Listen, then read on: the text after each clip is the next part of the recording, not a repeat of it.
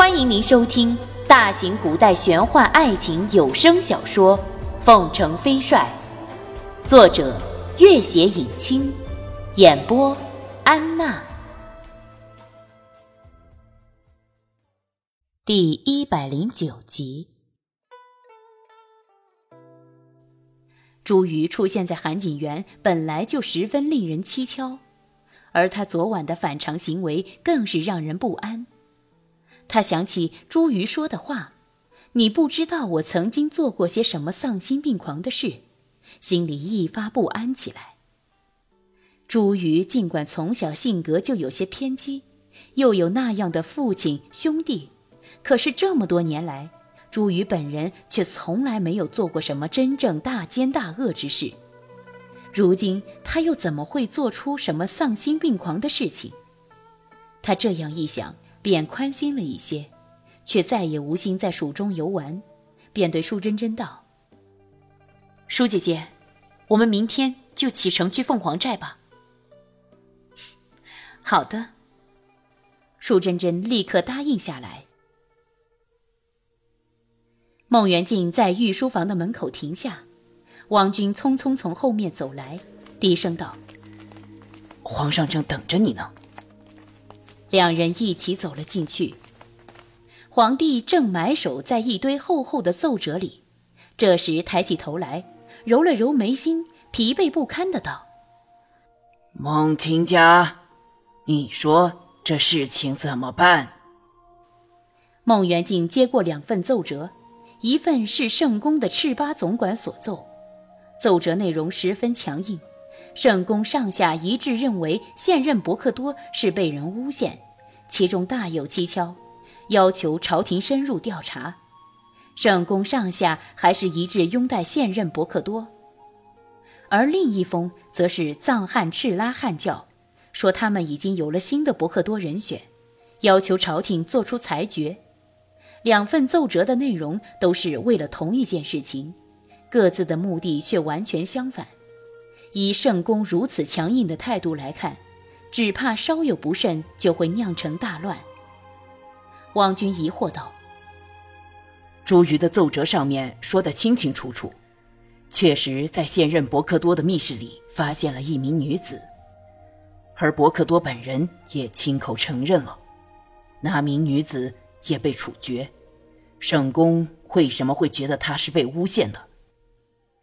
孟元敬没有回答。他深知肯定是朱瑜使了什么手段陷害了拓桑。他虽然对拓桑十分厌恶，但是想到拓桑最终落得这般身败名裂，而君玉估计还不知道此事，又隐隐觉得心里有点不安。孟大人，你怎么看？他抬起头，发现皇帝用很奇怪的目光紧紧盯着自己。他知道。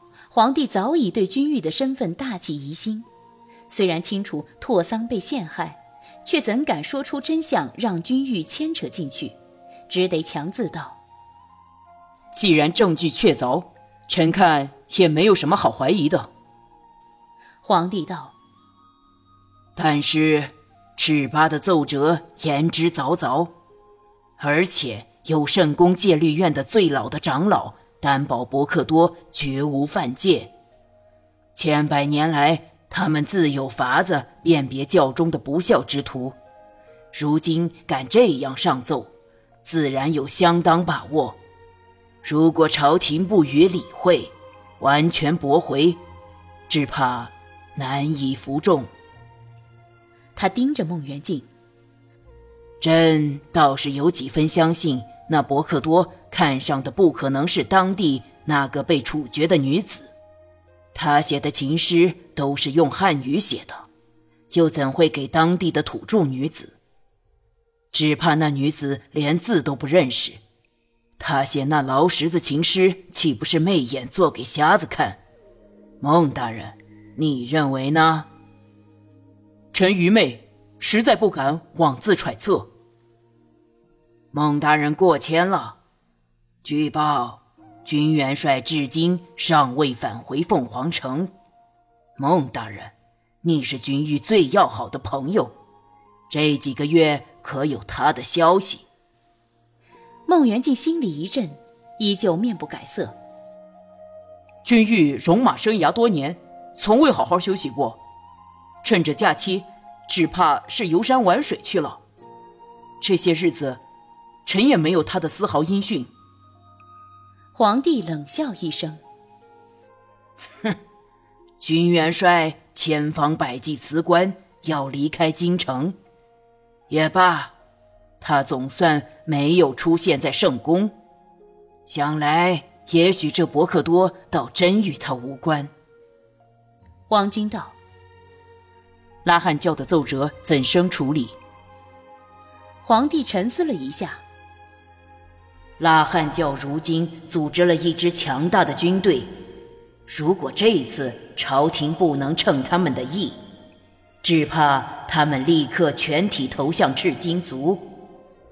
如今之计，最好是依他们另立伯克多。但是现任伯克多不死，要再立伯克多，只怕困难重重。而只要他一死，拉罕教一方固然可以另推人选，即使圣公不同意，也便于另选人选。皇帝道：“看来最好是立刻处死那伯克多。”王军道：“现在圣公上下一片愤慨，怎能公然处死伯克多？”皇帝道。如今之计，那伯克多无论如何不能死在朱瑜和张瑶心押解的途中，否则圣公立刻会站到朝廷的对立面，只好另想办法解决这件事情。你二人意下如何？皇上英明。孟大人，现在该是你出马的时候了。皇上。据传伯克多武功盖世，臣恐怕能力不足以。皇帝打断了他的话。朕听得你和君玉二人双剑合璧，天下无敌，要不要朕召回君玉协助于你？孟元敬心里一沉，只得道：“不用，臣会自己想办法。”走出宫门，天色已晚。春日的风吹在面上，江南早已春暖花开，一派莺歌燕舞。孟元敬径直回到尚书府，孟母一见他，立刻喜滋滋的道：“元敬，今日啊，我亲自见过王大人的千金了，那模样人品真是……”孟元敬也无暇细听，只道：“娘，我有点事情，这些事情。”你自己做主就可以了。孟母见儿子匆忙的样子，知道他公事繁忙，便道：“好，我做主就我做主了。婚姻大事原本也该父母做主的。”孟元敬在书房里坐了一会儿，忽报汪君来访，他有点意外，立刻将汪君请进了书房。两人坐下寒暄了几句，汪君道。元敬，我们是老朋友了，也不转弯抹角。有一件事情，我很久就想问你了，却一直藏在心里，不好开口。什么事情？君玉到底是男是女？孟元敬没有开口。他虽然早已确知君玉的身份，但是君玉自己从来没有亲口承认过自己的身份。在他本人没有亲自承认之前，他怎能对外人代他承认？他既不说是，也不说不是，只道：“莫非汪兄也有所怀疑？”汪君道：“实不相瞒，我生平最佩服的人就是君玉，我从未怀疑过他。但是皇上对君玉的猜疑越来越深。”孟元敬点点头。现在皇帝要半路处决拓桑，自然是基于政治的考虑。但是如果君玉得到消息，绝不会袖手旁观。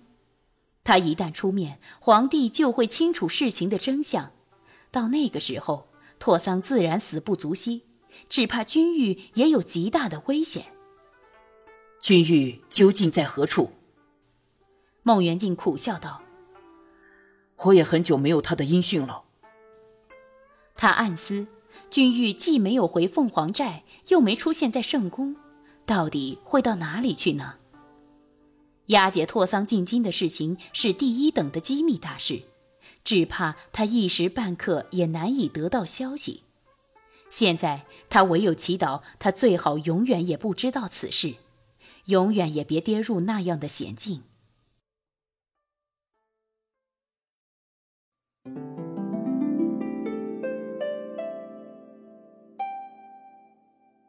本集播讲完毕，感谢您的关注与收听。